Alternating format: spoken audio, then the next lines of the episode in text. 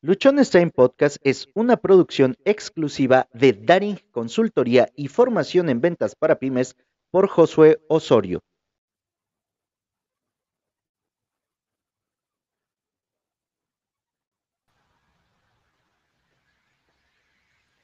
Bienvenidos al episodio 869 de Luchones Time Estamos ya a muy pocos episodios de llegar al número 900. Ya sabes que cada que nos acercamos a un centenar de episodios, empiezo a decir que estamos muy cerca del siguiente número. Hoy es lunes, lunes de hablar de la neurodiversidad.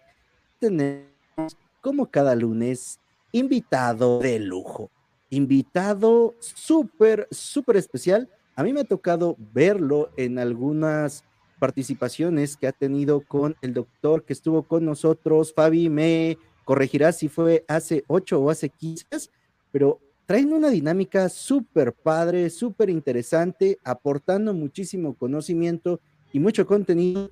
Y hoy nos honra con su presencia en Luchones Time. Voy a dejar a que sea Fabi quien nos, la, quien nos presenta a nuestro invitado de hoy con todos los honores y todas las fanfarrias. Chicas, Bienvenidas, el espacio es suyo. Hola, hola, buenas tardes. Claro que sí. Hola Josué, hola Rox. Y el día de hoy efectivamente tenemos un súper, súper invitado que bueno, me gustaría comentar algo, a ver si él se acuerda más o menos por ahí.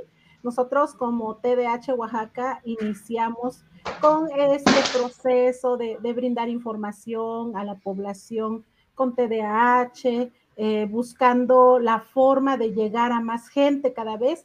Y bueno, nos fuimos abriendo en, Facebook, en Instagram, en TikTok.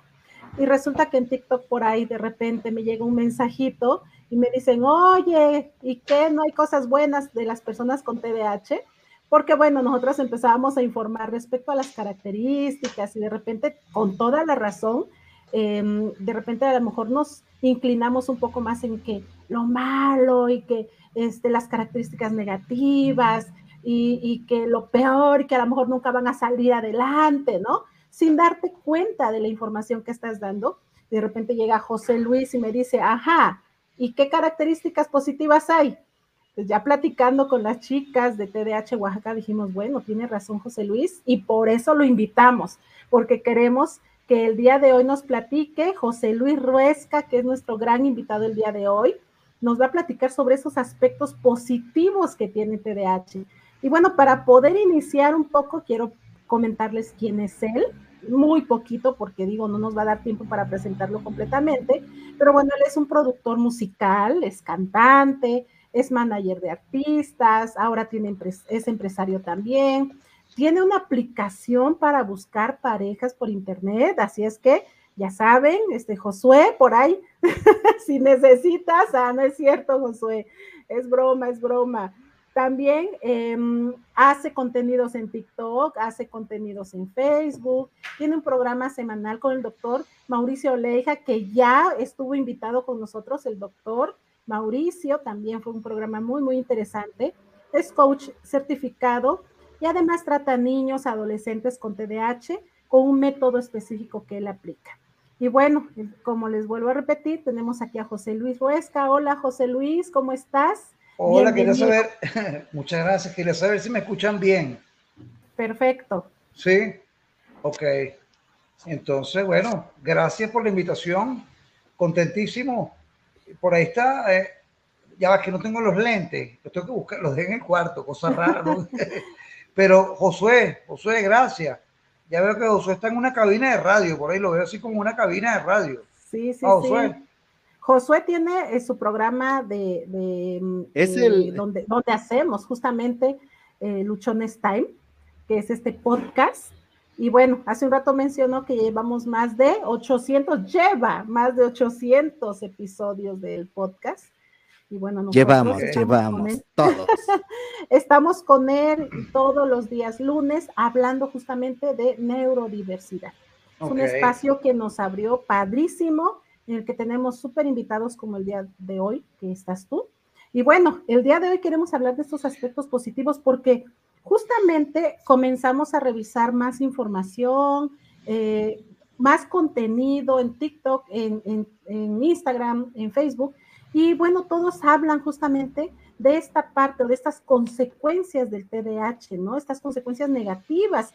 Y pues todo el mundo habla sobre el fracaso académico, sobre el bajo rendimiento, la inestabilidad laboral, los conflictos en las relaciones, las adicciones, la depresión, la ansiedad, todo eso malo, eso negativo, la baja autoestima y bueno, muchísimas cosas que, podemos identificar en todos estos posts o en todas estas eh, publicaciones, ¿no?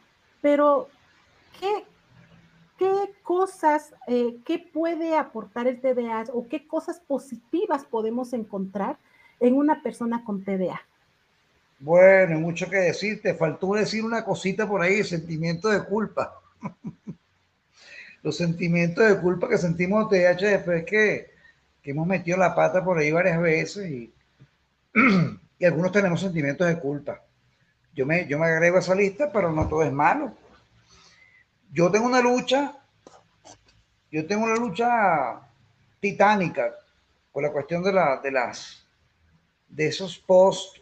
Por ejemplo, ahorita está de moda en la comunidad TDH, Josué, a ver, disculpa, Rosana, Rosana, es que mira, tengo previcia no le y, Fari, Fari, los tres, ustedes tres, este, no sé si han visto que han puesto algunas veces los TDAchazos, los famosos TDAchazos. ¿No han visto los TDAchazos? Pero mira, Fari, ¿tú eres TDAH? Yo no, no. Ah, ok. ¿Hay nadie TDAH aquí? Ok. Los TDAchazos son cosas inusuales que hacemos los TDAH, ¿ok? Eh, eh, cosas, cosas que nos pasan en la vida que no son usuales para los neurotípicos, o sea, para ustedes que no son neurodivergentes. Ejemplo, que dejé la, hoy, el tedechazo de hoy fue que dejé las llaves dentro del carro y me bajé y cerré todo, entonces después no tenía que abrir el carro, tuve un cerrajero. Ese tipo de cosas los, así. Los tenemos, los tenemos. ok, pero fíjate lo que pasa. ¿Cuántas veces yo he visto ya que vienen y, y sacan esas cuestiones del tedechazo? y hoy que no sé cuánto, y cuál fue tu tedachazo, y toda la gente empieza con los tedachazos, y yo lo que pregunto es lo siguiente, no hay un tedachazo bueno, que le pasó algo bueno en la vida por culpa del TDAH. Yo se lo digo.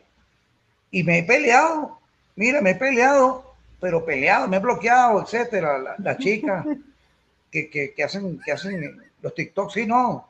Una, la única que no me he peleado es la que tiene 900 mil seguidores, que es mi amiga. En estudiamos un programa, Samantusca que es, odontólogo y vive allá en, en, Oregon, en Estados Unidos, pero aquí en México, y hay, un, hay una que es argentina que vive por aquí también, que también es lo mismo. Eso es hablar siempre negativo. Entonces, claro, ellos dicen que esa es su experiencia, pero yo digo una cosa, tú no puedes decir que el TH está negativo porque es tu experiencia nada más. Porque, por ejemplo, y les voy a decir aquí algo positivo del TDAH, que parece negativo, pero en este caso fue positivo, yo en el año 2002, y lo conté en TikTok, haciéndole la contraria a la contra a estos THC negativos, ¿no? En el 2002 estuve en un programa llamado ¿Quién quiere ser millonario? Que eso lo pasan en toda América. Casi todos los países tienen ese programa. ¿Saben cuál es?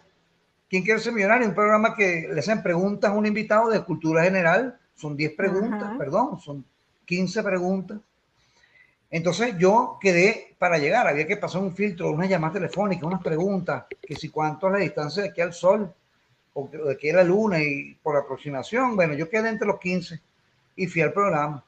Entonces hicieron una eliminatoria que la hacen en vivo, que se llama La mente más rápida. Y el que responda más rápido pasa con el animador de ese programa. Resulta que preguntaron, bueno, ordene norte a sur las siguientes ciudades, y pusieron ciudades... Eh, eh, por ejemplo, pusieron eh, Bogotá y pusieron más arriba Panamá. Quiere decir que Panamá venía primero, ¿no?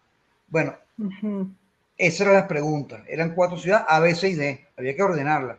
Cuando el hombre venía hablando y yo venía como ordenando, pero yo agarro un, hiper, hiperenfoque, lo que llamamos el hiperenfoque TDAH. Ese hiperenfoque que es una concentración máxima que uno agarra cuando uno le interesa algo que le da dopamina, y algo que a uno realmente le gusta. Esas, esa, ese enfoque que puede ser sostenido, porque por ahí me dicen, no, que, que El problema del TDAH es que no puede mantener una concentración sostenida. Claro que sí.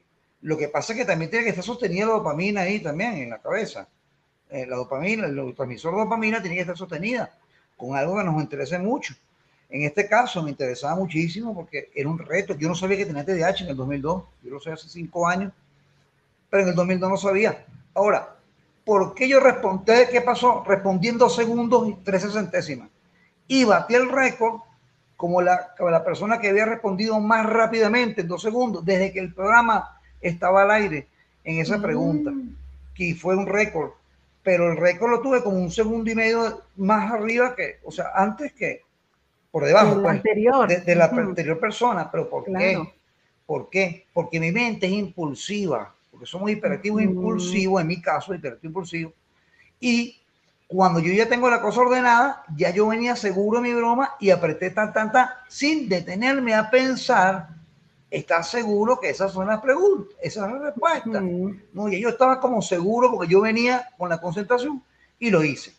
La segunda persona que lo hizo ese día fue, la, hizo como en cinco, cinco, segundos, cuatro y pico. ¿sí?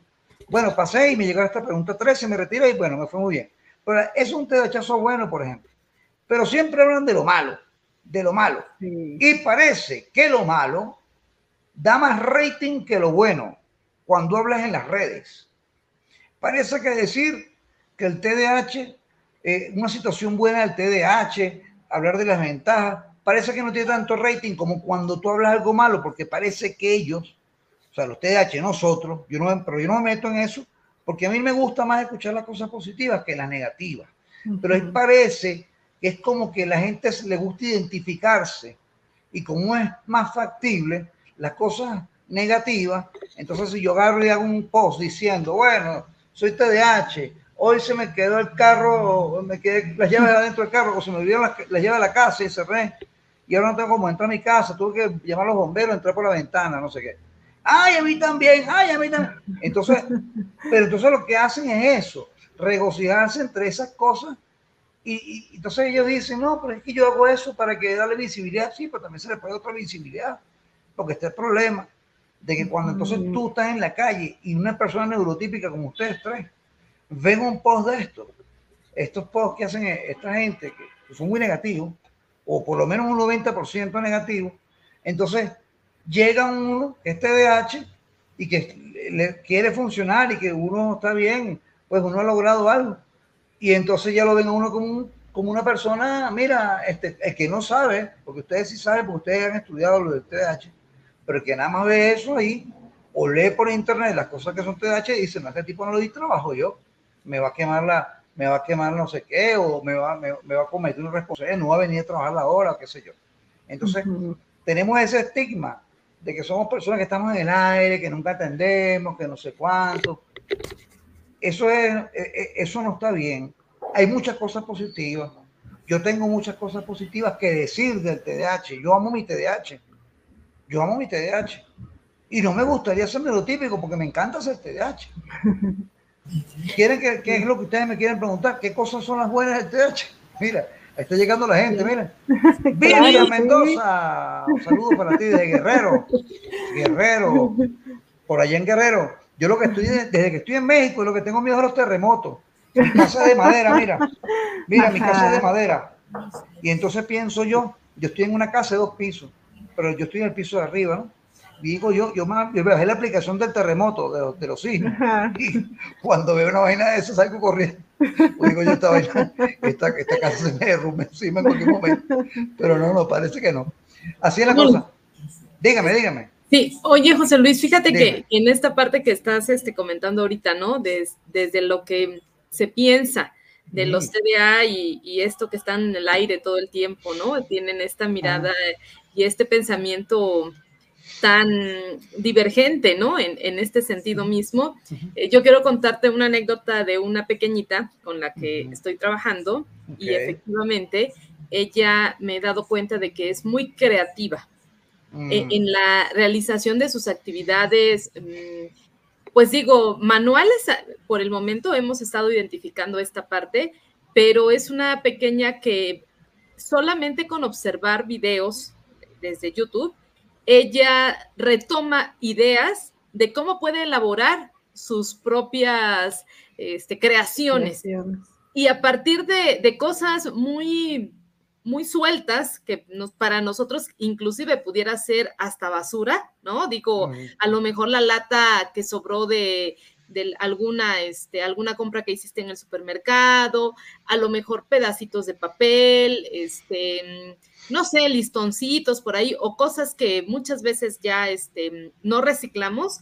De verdad que esta niña me ha sorprendido mucho porque llega a hacer cosas realmente creativas y la funcionalidad que le da, ¿no? Porque no solo es el hecho del ya lo hice, sino que esto me va a funcionar para esta necesidad que tengo o porque me dieron ganas de hacer algo y ahora lo puedo ocupar para esta, esta otra acción. Entonces, este punto de la creatividad, eh, en una ocasión también, ¿no? Preguntaba con los chicos, bueno, esto se llama, lo conocemos este, social y coloquialmente con el nombre de pluma, pero si no, de lapicero.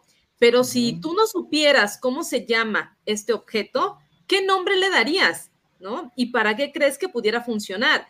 Y quien mayor cantidad de respuestas, eh, digo, innovadoras, únicas, dio, fue un niño precisamente con TDA. Ahí me, posible. definitivamente, ¿no? Sí. Pero la cosa, eh, la cosa está, tú sabes que eso tiene su respuesta, o sea, o sea eso tiene su parte científica de por qué el TDAH es así, ¿no?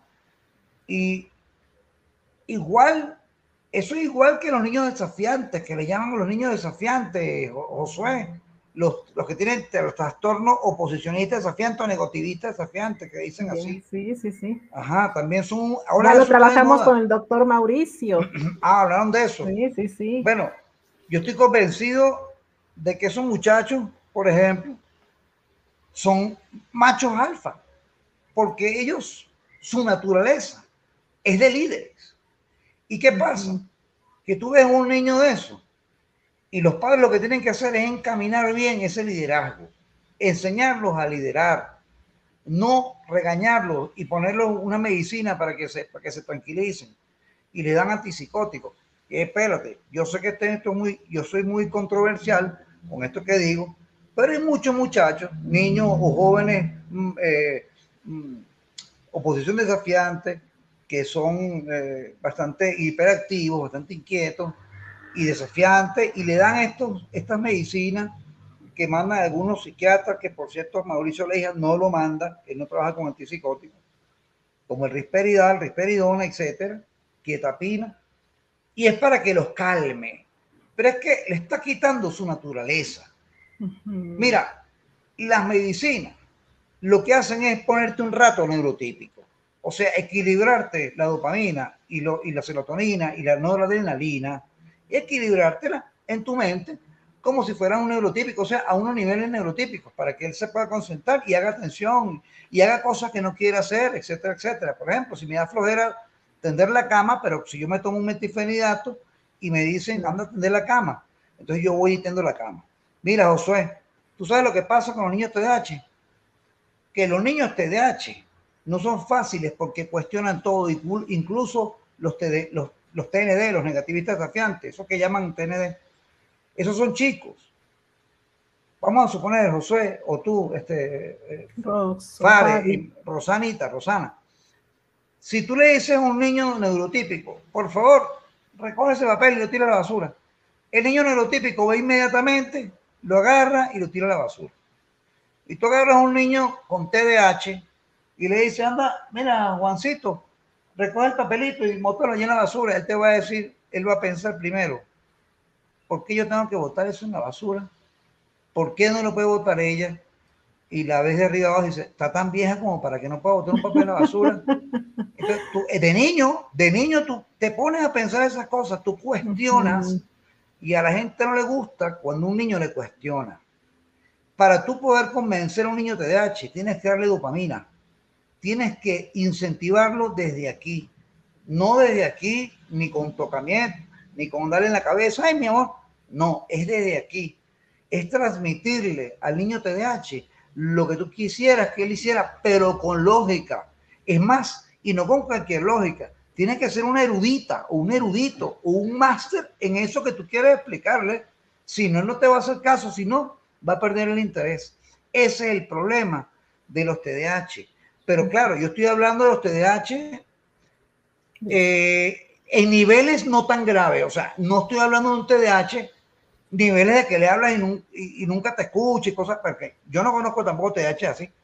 A mí me han pasado, yo he trabajado, por ejemplo, con niños y adolescentes TDAH, eh, estos son más difíciles. Los más difíciles, los que son desafiantes, los que no, bueno, las que, los que ya ni los psicólogos quieren ya ver, porque los vuelven locos. Y tú sabes, Josué, que yo me siento con ellos. Primero no me siento. Yo me voy a pasear por un parque. Vamos a caminar. Y nos sentamos cuando estemos cansados. Pero vamos a, movernos, porque yo tampoco puedo estar mucho tiempo sentado así sin hacer nada, hablando nada más. Entonces, eh, yo hablo con ellos y esos resultan ser niños encantadores, encantadores, señores, encantadores y geniales e inteligentes. Yo digo, pero bueno, Dios mío, y conmigo no son. Entonces una madre viene y me dice el otro día, claro, contigo no, porque tú lo ves un rato.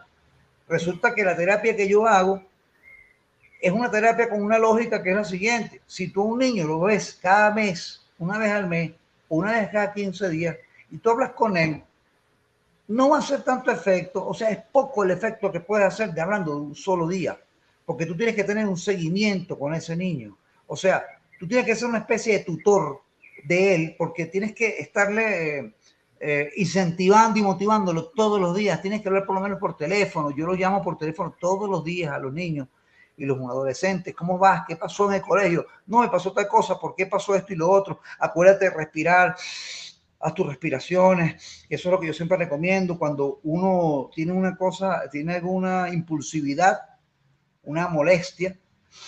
Uno respira profundo. Eso también lo, lo, hacen todo eso lo hace todo el mundo, pero para el TDAH es muy bueno porque le pones, a tu, le pones freno a tu cerebro un momentico, le dice, un momentico, un momento, le dice a tu cerebro, piensa bien, ¿qué estás haciendo? ¿Estás, estás diciendo bien? Ok, vamos, al entonces, pero hay que pararse a pensar. Y con respecto, rapidito, con lo que dices tú de la, de la creatividad, eso viene porque si tú agarras un equipo de fútbol y no le pones entrenador, ¿cómo sabe, que, cómo sabe lo que tiene que jugar cada quien? Entonces el entrenador viene siendo el cerebro prefrontal aquí el cerebro prefrontal, donde llegan las señales que llegan con defecto, llegan, y es como el ciego que aprende a escuchar y a oler y a sentir más porque no ve. Eso le pasa al TDAH. Resulta que nosotros eh, eh, eh, tenemos la hipersensibilidad que viene de eso. Y también, este, porque este, este cerebro prefrontal, el cerebro prefrontal que queda las señales a las demás partes del cerebro, además, para que actúen, no llegan bien y las partes del cerebro tienen que actuar por intuición. Muchas veces tú no sabes si por la derecha o por la izquierda, ¿ves? Cuando es TDAH, y tu intuición la desarrollas y desarrolla la creatividad para poder funcionar en un mundo que no está hecho para ti. Eso es todo. Ustedes si fueran el 5% y estuviesen en un mundo de 95% TDAH, bueno, estuviesen todos metidos en un psiquiátrico con una camisa de fuerza así porque se volvieran locos. Imagínate que tú fueras por la calle caminando y un hiperactivo, los hiperactivos, todos fueran rapidísimos y tú vas lento y dices, agarren a Fanny, agarren a Fare y denle cinco pastillas de café a Fare o a, o y denle cinco pastillas de cafeína para que se ponga las pilas, para que camine más rápido. Ustedes están todos angustiados así todo el día y ahora para allá y ahora para acá. Ustedes llegarían todos los días y eso es una imposible, ¿me entiendes?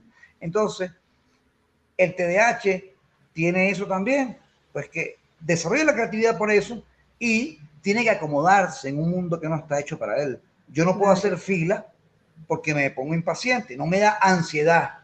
Pareciera ansiedad, lo que me da es impaciencia porque soy hiperactivo y veo a todo el mundo lento. Veo que todo el mundo es como lento, lento, tardan en sacar la el dinero de la cartera y tardan, y tardan cuando pone verde, la luz está en rojo. Mira, la luz está en rojo. Yo quiero saber una vaina que ustedes me lo digan, ustedes son tres, tres típicos. ¿Por qué la luz está en rojo y pone verde? Y yo veo que pasan como tres segundos para que la gente acelere y, pise el acelerador para pasar por ahí. ¿Qué piensan? Vamos, puso en verde, dale, vámonos para adelante y dejen el tráfico. Eso es lo que pasa. Entonces uno se vuelve, tú sabes, uno se pone así como, como hiperactivo, porque, por eso también, porque es como muy lento, todo bueno. Es una cosa así extraña de explicar.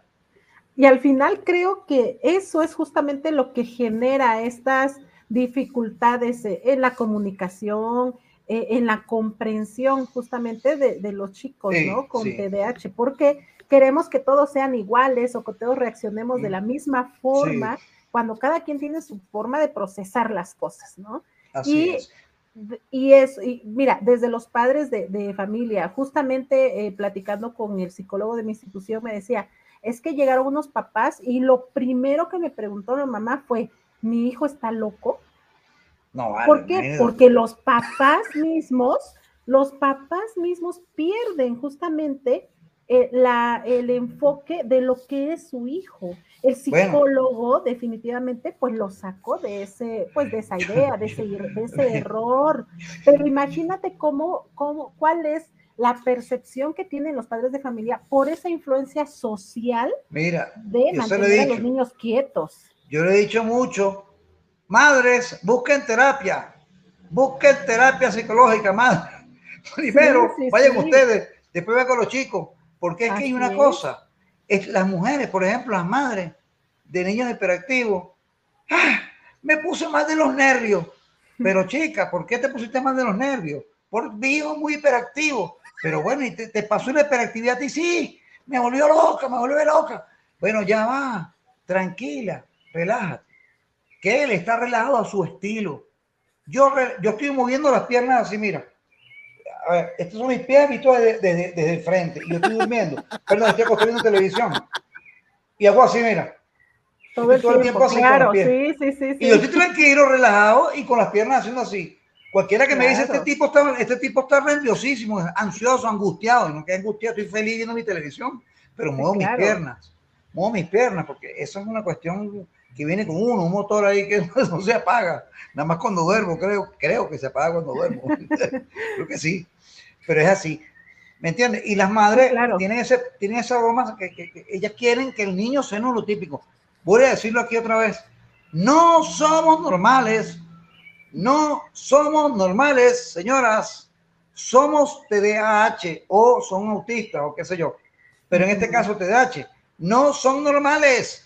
No se pueden quedar quietos. Quiere decir, señora, que usted me está viendo, señora ama de casa, ahí también, Josué, Hermano, nos estamos hablando toda, la tarde, nada más presentando el programa. Mira, las madres que me están viendo, atención, por favor, para que me vean los ojos, mira. Los niños hiperactivos, les cuesta mucho quedarse en un sitio. No les digan que se quietos, porque te voy a decir una cosa. Si yo fuera niño hiperactivo y tú eres mi madre, yo te voy a preguntar, ¿y por qué? ¿Y por qué? Me tengo que quedar quieto si yo estoy sentado aquí y yo no me estoy sino las manos. ¿Cuál es el problema? O sea, que no vean para acá. Ven para otro lado. Mira para el techo, para la ventana, porque me tienen que ver a mí. A mí me pasó con un cuñado, Josué, una novia que yo tenía, fui a conocer a su familia y el cuñado el primer día. Me dijo, mira, tú como que eres muy ansioso, muy angustiado, ansioso. Le dije, mira, hermano, yo estoy tranquilo, lo que pasa es que soy un poquito movido, para no decirle que era TDAH, porque me iba a decir, ¿qué es TDAH? Entonces, soy un poco movido, pero de todas maneras, si tú quieres, mira para allá, para la nevera, estábamos en la cocina, me acuerdo, o mira para la ventana, ¿para qué me tienes que ver a mí? Ya, y, él se puso medio, medio molesto. Ah, sí, tú te pusiste medio molesto. Ah, pero yo no me puedo molestar porque tú me dices que yo tengo ansiedad o que soy ansioso, porque a ti te da la gana o tú piensas que eso es ansiedad. Ah, bueno, entonces por eso te digo, eso es bullying que los niños tienen que enfrentar todos los días. bullying de todo el mundo, de los compañeros, hasta de los profesores a veces. Y les voy a decir una cosa a los profesores. Yo vine aquí a hablar cosas positivas del TDAH, pero mira, me, están, me estoy metiendo en un hueco. Le tengo que decir algo a los profesores. Aprovecho estas ventanas, como esta ventana de Josué y de ustedes de TDAH Oaxaca, para hablar claro y hablar con los profesores. Profesores mexicanos, estadounidenses y de toda Latinoamérica ustedes no logran la atención del TDAH, pregúntense ustedes por qué. ¿Por qué neurotípico si les, si les, si les hace caso por el, por el TDAH, no? Porque para tú lograr la atención, captar la atención del TDAH, tienes que ser un buen profesor, muy bueno, Porque los TDAH siempre se acuerdan de los profesores que tuvieron buenos y a quienes ellos les ponía atención. ¿Sabes quiénes eran esos profesores? Los que hacían las clases con el corazón, los que transmitían la clase, los que hacían una clase dinámica y divertida, no aburrida. Pero la mayoría de los profesores son aburridos, tediosos. Y para tú tener un TDAH cinco horas metido entre un aula, sentado en un pupitre, atendiendo a un hombre que es tedioso, explícame tú, explícame tú. Yo no sé cómo hacen ustedes los, los neurotípicos para calarse a un profesor de una clase con un tono de voz aburrido así, dos más dos son cuatro, chicos, cuatro y dos son seis, y seis y dos. No, señor. Si tú le quieres dar clases a un, a un TDAH o a unos niños, incluso que no son TDAH, para que eh, este, te agarran atención y digan, tú eres un profesor, dale con el corazón. Señores, dos más dos son cuatro, cuatro, mira. ¿Cuántos son dos? ¿Qué dice el público? Uno, tres, cuatro. Claro. Y los meten en la cuestión. Entonces, culpa mucho de ellos. Yo lo digo porque yo también. Yo llevaba muchas materias a raspar, a, reprobadas para verano, porque no me importaba un tipo que no me, no le, no, no me inspiraba nada. En cambio, yo hay profesores que agarraban y decían, la tierra es redonda, mire, es redonda, redonda, no sé qué. Y aquí está, bueno, y, y esos tipos, yo me acuerdo de ellos, me acuerdo de esos profesores porque eran muy buenos, los que inspiraban, los que inspiraban a los niños. Eso es lo que digo yo, pues. Disculpen que me metí este, a decir estas cosas. José, dime algo, chico. Estás calladito. completamente. no, yo me, me mucho en cada episodio. Yo no he sido diagnosticado con TDAH, pero desde que empezamos eh, en esta cuestión me he identificado con muchísimas cosas. Hace rato mencionabas, oye, se nos olvidan las llaves eh, del carro dentro o las llaves de la casa. Sí, me ha pasado me ha pasado que no me acuerdo dónde dejo estacionado el carro, me voy en carro y regreso caminando, y cuando llego a mi casa y el carro, ¿y dónde dejé el carro? Por ejemplo, ese tipo de cosas. Ahorita mencionabas también la parte de que está uno en un nivel eh, que parece que todo el tiempo está uno acelerado, pero no, o sea, ese es el estado natural. Las cosas Te voy a pasar para muchos alrededor son rápido, rápido. ¿Sí? De repente Josué tiene TDAH. Sí, ya se lo hemos dicho. De hecho. ¿Quién sabe? Yo tengo un test por ahí de internet que te lo voy a, te lo voy a pasar, si, si me permite. Muy bueno el test. Por favor. sí, claro. Sí, vale. Y bienvenido al mundo TDAH si eres Josué, si eres Josué. Claro que sí, si, conoces, José Luis, si conoces su historia, ah. yo creo que también vas a decir que es TDAH. Es posible. Pero son una cosa, hablando, hablando del TDAH y la cosa positiva, las madres tienen el deber, yo creo. Mira, tú sabes lo que pasa, que cuando una madre tiene un TDAH y le dice el médico, tienes, tienes TDAH tu hijo, trastorno, déficit de atención o hiperactividad. Uy, las madres dicen, ay, tenemos un trastornado en casa, un loco, un desvariado, un orate. No, señora, mire, ¿sabe qué, señora? Si usted direcciona bien la vida de su hijo, usted podrá vivir de su hijo incluso en el futuro. Oye, y tener un buen carrote, que usted quiere siempre que un buen carro Mercedes venga en la puerta, lo puede tener a través de su hijo, si es bien direccionado. ¿Por qué? Porque los TDAH tienen mucho talento, siempre tienen un talento escondido. Muchos TDAH, mira, ahí hay muchos famosos, Josué, que yo averigüé. Roberto Gómez Bolaños. Roberto Gómez Bolaños, el genio más grande que ha tenido Latinoamérica, el genio humorístico, dígalo ahí, Josué y la chica, Rosanita y Fari. Chespirito, Chespirito, Chespirito, el chavo del TDAH, hermano. Así es. Por ejemplo, el otro día estuve leyendo un golfista que es TDAH, que ha ganado Master, ya ha ganado los abiertos del Open de, Estados Unidos, el Open USA, un Grand Slam, pues, un, un, Open, un torneo para de la PGA Tour, o sea, de la profesionales del, golf. Y entonces el psiquiatra decía, decía que no, bueno, él lo hace, él lo hace bien, el, el, porque los TDAH tienen que escoger deportes donde no tengan concentración, por ejemplo, en la Fórmula 1, por ejemplo, el béisbol, sí, porque tienes que nada cuando vas a batear, nada más ahí. Después te vas a sentar. Si te poncharon, te sientas. Si metes un hit, corriste esta primera base o segunda. Y ahí estás. Y después cuando están batiendo, los, tú, estás, tú estás jugando por allá atrás en los jardines y de repente vienen a batear una pelota por allá y tú la vas a recoger. Pero no siempre tiene que estar así. O sea, dice el tipo, un psiquiatra, lo leí yo, después pasar el artículo. Una, una cosa como la Fórmula 1 no puede ser con un TDAH. ¿Por qué? Porque la Fórmula 1 necesita una concentración desde que inicia, porque un segundo descuido puede ser fatal para tu vida. Bueno, ¿qué te digo yo? Me enteré, confirmadísimo, el multicampeón Fórmula 1 acaba de batir el récord de Michael Schumacher en, en gran premios ganados. Lewis Hamilton, este de H, Josué, mm. hermano. Lewis Hamilton, el británico, ¿sabes quién es? no sé si ustedes la conocen. Sí, sí. De repente no escuchan la Fórmula 1. Pero él es TDH. Y es, hay que mantener la concentración al límite. Vas incluso vas a 6 kilos, 5 kilos después de una carrera. Te vas del carro con 5 kilos menos. Imagínate tú la tensión. Y el tipo es TDAH. Entonces no me vayan con eso. Direccionan a sus hijos y vean qué, qué, cuál es el talento de tus hijos. Y si ellos quieren hacer, Josué, a veces lo meten en natación y al mes ya dice los niños, no, no me gusta natación, mamá, méteme en otro.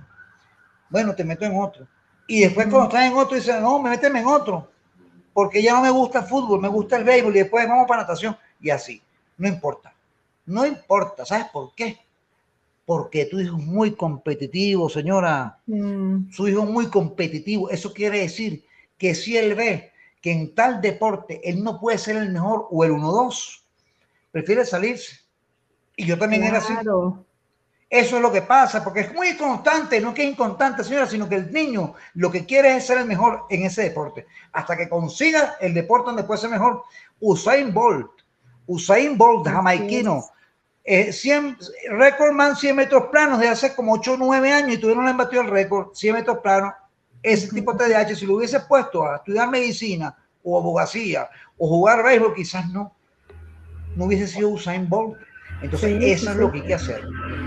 Michael Phelps también. Michael Phelps, bueno, sí. Todo eso. Y Simone Biles también, una niña. Michael Jordan. Michael Jordan también. Jordan, así es. Muchos deportistas y unos que no deben de saberlo quizás, porque hay muchos que no lo deben saber. Por ahí están los, los que yo llamo los TDAH fantasmas, que son funcionales, pero no, lo, no saben que son, son TDAH. Roberto Gómez Bolaño nunca fue diagnosticado con TDAH y ese hombre más, es el, hombre más TDAH que yo conocí en mi vida. Mira mm. las entrevistas, cómo mueve las manos, los pies. Todas las cosas que dice el chavo son de, niño, de un niño TDAH. Todo. No me tienes paciencia. Fue sin querer queriendo porque son muy torpes. Eso es verdad. El Chapulín Colorado decía, sígueme los buenos, se caía siempre. Es verdad. Nosotros nos damos golpes por todos lados porque siempre estamos concentrados en otra cosa y nos damos golpes con las barandas, con las alcantarillas, con las puertas. Muchachos, yo me, he dado, yo me he dado golpes en las cabezas, como nueve veces me han cortado la cabeza, me han cortado y me han agarrado punto. ¿Ven? Sí, sí, sí. Así que, mira, por ahí dice. Concha, no leo eso, es que no tengo los lentes. Está Lauris, aquí tenemos una. Este, dice: Mi hijo es TDA y tenemos altibajos. Es duro y doloroso cuando se frustra, llora, se enoja y no poder calmarlo. Mira, cuando tú agarras a un niño TDAH, que no se calma. Déjalo, déjalo quieto. Mira, hay dos cosas que no pueden, que no pueden, eh, eh, ¿cómo se llama? Confundirse. Una cosa es la malcriadez y otra cosa es la TDAH. Ojo, ojo con eso. Muchos niños son malcriados porque las madres no los crían bien, porque quieren ser sus amigas en vez de ser madres. Y las madres no pueden ser amigas, tienen que ser madres. Tienen que ver la autoridad, tiene que estar ahí.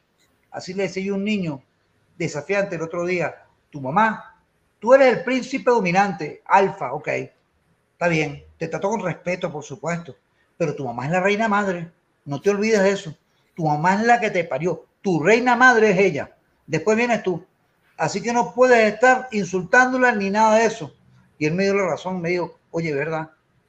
Eso no puede ser así.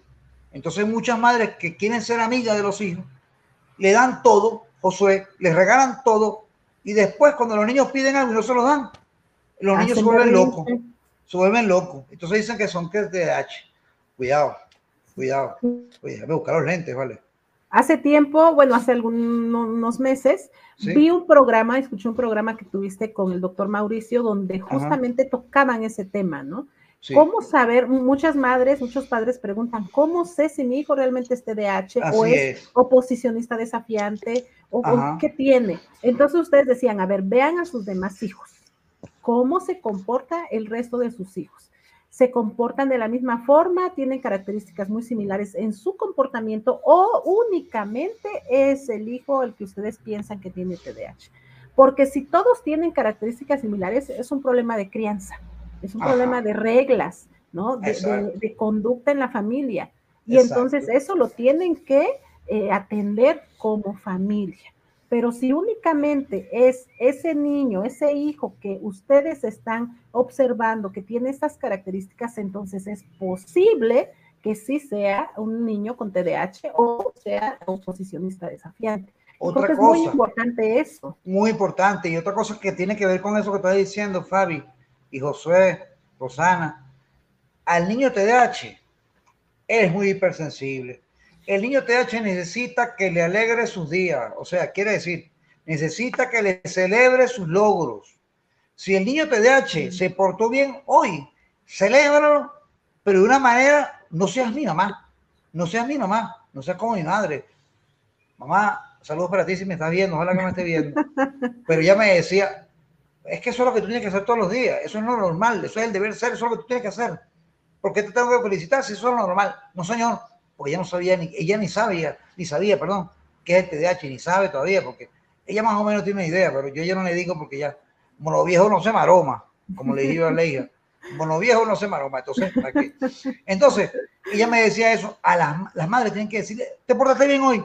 Ah, vamos a abrir una, una botella de champaña, por supuesto lo pueden tomar los niños, pero vamos a, vamos a comprarte unos chocolates porque te portaste bien, así es que se hace. Yo sabía, yo confío en ti, siempre confío en ellos, nunca les digas así que no confío más nunca en ti. Esta es la última vez que yo confío en ti. Eso no puede, porque el niño TDAH puede ser que un día falle y otro también, pero si tú le dices así, el niño se va a sentir muy mal y con el autoestima baja a veces los culpables son los otros, los mismos padres que no le suben la autoestima, que más bien los humillan de muchas maneras. Me atrevo a decirlo, me atrevo a decirlo, por ejemplo, no, no, tú vas a ir para allá, no, no, seguramente te vas a caer, ven acá, no vayas para allá, porque es que seguramente cosa, seguramente tal cosa, hiciste tal cosa, porque seguramente te ibas a hacer tal cosa.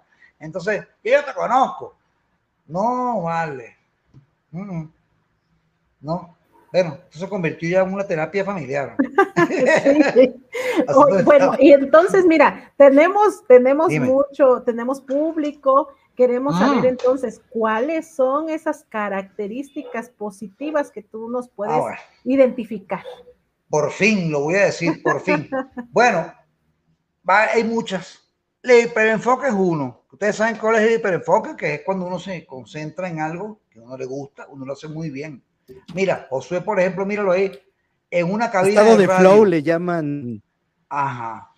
Ahí está, él lo logra. El estado de flow le llaman algunos. Ajá. Y ahí está José, míralo, en su cabina de radio, contento y feliz porque está en una cabina de radio y le gusta hacer lo que hace. ¿Ves? Eso es lo que necesita un TDAH, hacer lo que le gusta. Entonces, si hace lo que te gusta, o sea, madres, si meten a su hijo en lo que y ven y llegan a ver su talento ellos van a ser primero o segundo, van a ser los mejores de eso, porque nosotros no permitimos perder. No nos gusta perder a los TDAH. Dígame, Josué, dígame, ¿estás diciendo algo ahí? Eh, ¿Qué decías, Josué? Exactamente eso, eso que mencionas. el, la parte del, del, hiperenfoque, el flow, el, fluir, en el estar en el aquí y en el ahora, que últimamente está muy de moda hablarlo, creo que las personas que en algún momento encontramos eso que nos apasiona, vivimos en ese aquí y en ese ahora que la mayoría no vive. Y precisamente por eso hay ese desentendimiento general, como bien me eh, lo dijiste, eh, personas neurotípicas posiblemente están mucho tiempo adelante o atrás, pero muy poco tiempo en el momento que tienen que estar. y cuando encuentras esa pasión, ese gusto, eh, eso, el, el, mundo literalmente se apaga, o sea, se desconecta todo lo demás Así es. y quedas tú. Yo lo, yo lo he identificado en algún par de momentos. Bienvenido al mundo de Josué Osorio. Bienvenido, hermano. Te recibo con los brazos abiertos. Josué, con los brazos abiertos yo te recibo, hermano. Todos, además, todos los TDH tenemos que ser muy unidos y hacer una buena comunidad. Así, los, los, los comunidades LQBT, LQBGT, LGBT, QQ, QZ y todas, así tenemos que ser nosotros unidos también los TDH. Tenemos que hacer algo así. Otra de las cosas, los niños TDH son muy profundos y lógicos, lógicos. Y hágame caso. Y esto es verídico. Algunas mujeres dirán, digo siempre mujeres porque son las madres las que más se, las que más intervienen en estas, en, en estas conversaciones. Dicen en las madres, no es que mi hijo no siempre anda en el aire. Señor, usted cree que está en el aire, pero mire, de repente está pensando en otra cosa y está distraído por una cosa sin, sin, sin ningún... Mira, tú vas con un TH caminando Josué, vamos a ver si tú eres TDAH, chico. Vamos a ver si tú eres TDAH. Te voy a hacer una prueba. Cuando tú vas por la calle, y esto pasa mucho con los TDAH, esto es un 90%, lo he comprobado. Vas por la calle caminando, un TDAH y un neurotípico, y ven un mendigo pidiendo dinero. ¿Saben? No sé si aquí en México mendigo es una persona que pide, pobre, pues que están ahí pidiendo. Muchos, muchos, muchos neurotípicos, muchos, no digo todos, porque no es así, pero muchos dicen, eso, eso es un lastre para la sociedad, una cosa. Un TDAH siempre se va a poner a pensar la profundidad de por qué ese hombre está ahí. Porque este, ¿Qué habrá sido de esa persona? llegó? ¿Qué le pasó? ¿Cómo llegó? Y se ponen a hablar con él. Se ponen a hablar con él. Y, y, tú ves que tu hijo, muchas madres saben que lo que estoy diciendo es cierto. Muchas madres saben que los niños TDAH hablan con todo el mundo y hablan con el mendigo, no les importa y quieren ayudar, quieren ayudar. Déjeme decirle, eso, eso, eso para que tú sepas, José, ese sentimiento de querer ayudar a la gente, de que si alguien tiene un mm. problema, tú quieras ayudarlo, te, te, gusta hacer algo por esa persona para ver su sonrisa, para verlo contento. Eso lo tienen muchos los TDAH y eso es muy bueno, eso es compasión compasión. Y eso lo tiene, ahora los psiquiatras dicen, lo que pasa es que los TH tienen eso, porque como son excluidos, siempre quieren ser incluidos, entonces por lo menos tiene un amigo mendigo. ¿Ah? No. es así tampoco, señores. No. es en serio. Yo se lo he dicho mucho al doctor Leila. No digan eso. Ustedes los psiquiatras. Otra cosa buena del TDAH es que son resilientes. Se caen y se paran de nuevo y vuelven otra vez a la vida no se quedan llorando, deprimidos. Hay muchas personas que sufren de depresión, TDAH, pero la depresión de los TDAH generalmente es son depresiones cortas, o sea, no son depresiones que duran seis meses deprimido, el tipo en una cama, es muy difícil que un TDAH se ponga en esa situación. Otra cosa, lógica, son muy lógicos, creativos. Estamos hablando de la creatividad del TDAH también, que decía Rosana. No sé, tú, José, José, Josué, ¿tú te consideras este, creativo. Josué. Durante, durante mucho tiempo yo pensé, sí, claro, durante mucho tiempo yo creí que no era una persona creativa, pero me desempeñé 18 años como gerente de ventas, generando estrategias y estrategias y cosas así para pues, los negocios en ventas. Trabajé para empresas eh, internacionales, dirijo equipos y cuando empecé a darme cuenta realmente de que sí tenía creatividad, fue al momento de empezar con el podcast. Empecé grabando ah. un episodio diario durante 500 días. Oye, vale. 500 días seguidos estuve desarrollando contenido. Entonces, ahí la gente me decía, oye, ¿y, ¿y, qué haces? ¿Dónde sacas tanta creatividad? Fue cuando me empecé el Entonces, de, de, la creatividad. Es algo que, que, se da. Ya no puedo decir, ah, es que los, Ajá, lo, saqué. De repente puedo sacar episodios de un comercial de televisión, de una serie, de, una, de una plática, de un video. Bueno, mira, ah, por cierto, hablando de eso, mira, dice Janet Florero, sí, mi hijo llevaba panes, hora de repartir a los mendigos de los cinco años. Eso pasa mucho.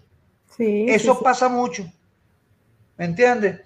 Y otra cosa, resolutores de problemas, resolutores de problemas, pero natos.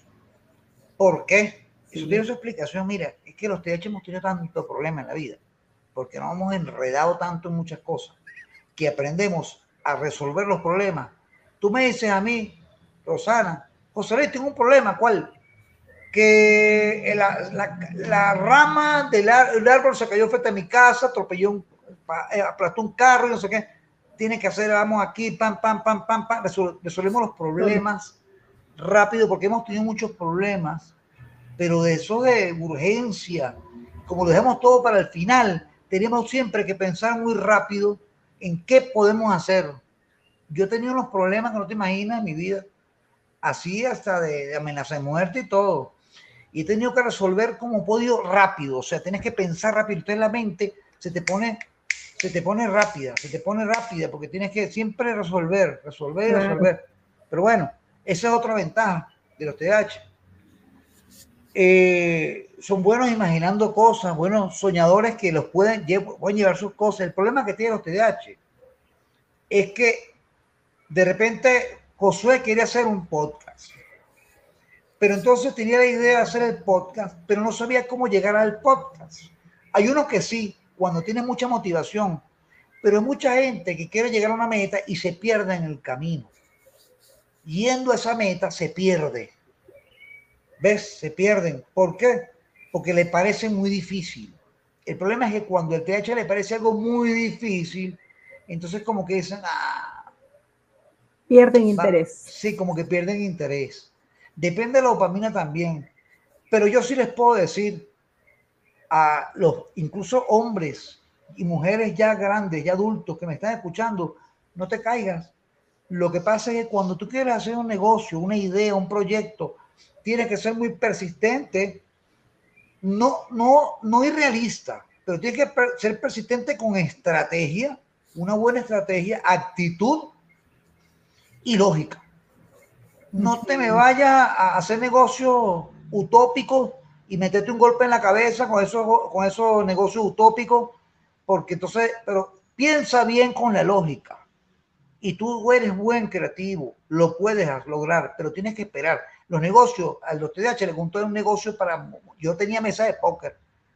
Yo metí una mesa de póker, Josué, allí en Caracas, en, en, el año 2007, 2006. Y yo el día que inauguré me gané 4 mil dólares. Me gané 80 mil pesos el día que yo inauguré. ¿Ah? Y el otro día hice 5 mil dólares, nada más un día.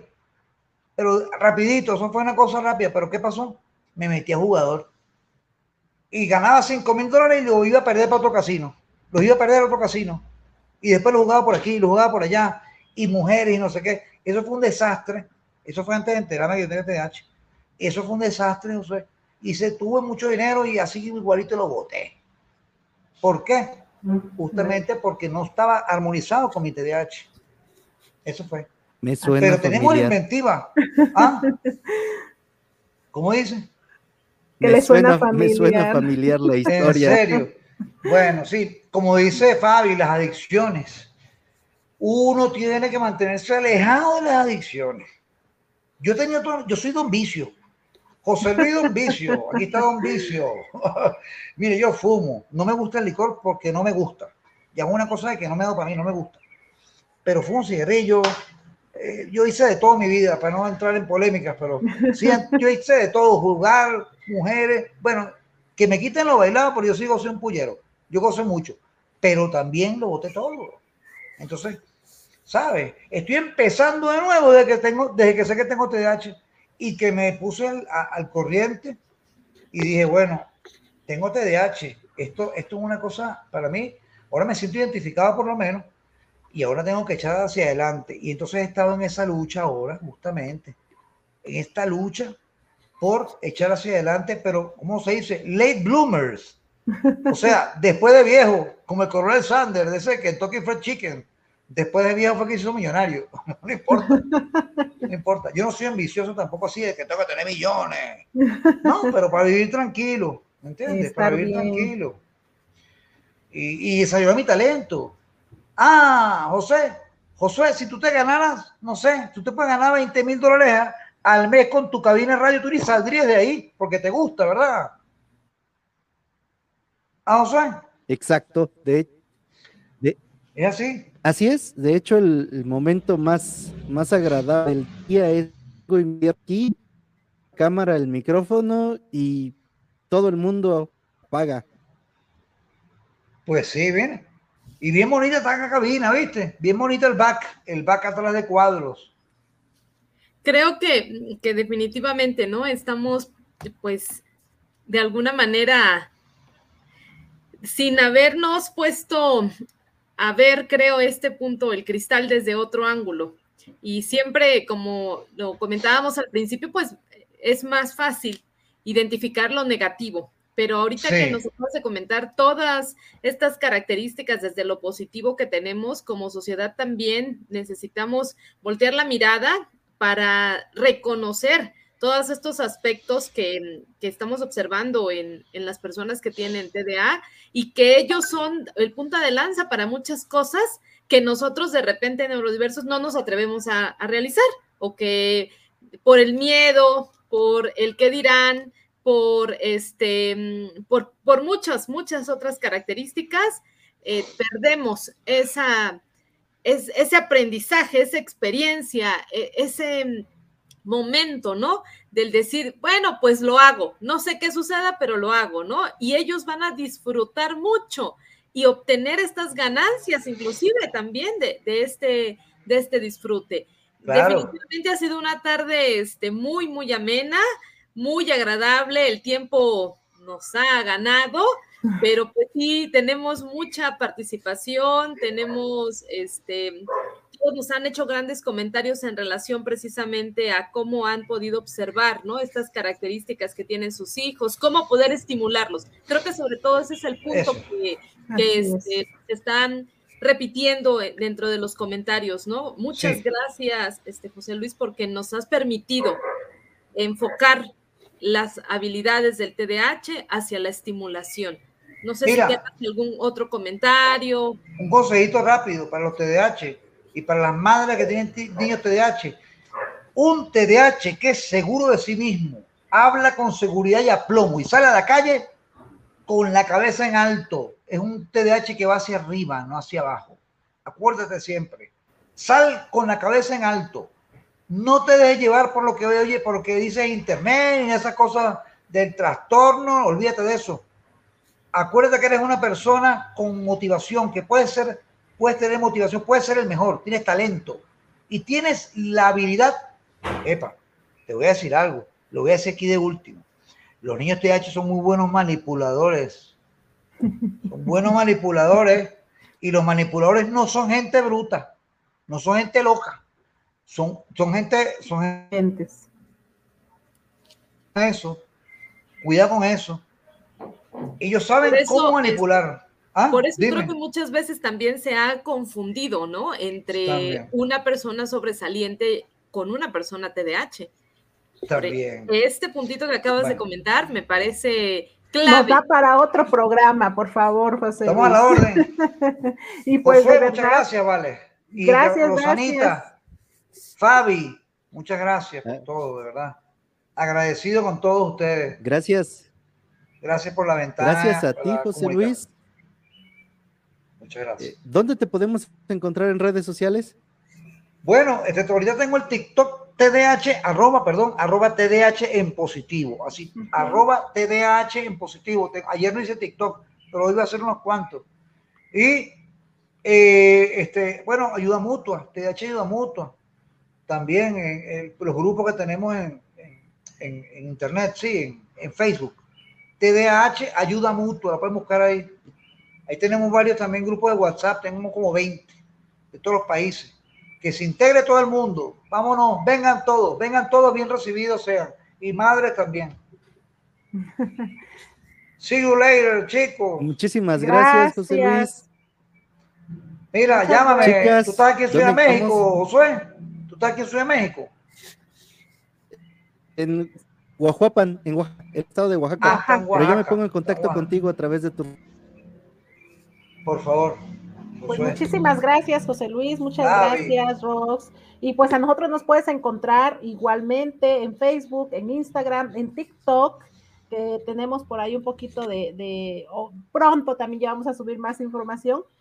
Y nos puedes encontrar como arroba TDH Oaxaca. Síganos, dennos like, igual a José Luis, un corazoncito por ahí, porque nos ayudan a llegar a más personas, ¿no? Como el día de hoy, justamente, que estamos muy contentos de que personas de Perú, personas de Estados Unidos, de México, por supuesto, de Buenos Aires, y bueno, tenemos muchísima eh, público ya eh, que nos está viendo y que pues nos alegra mucho llevar nuestro mensaje a todos ellos.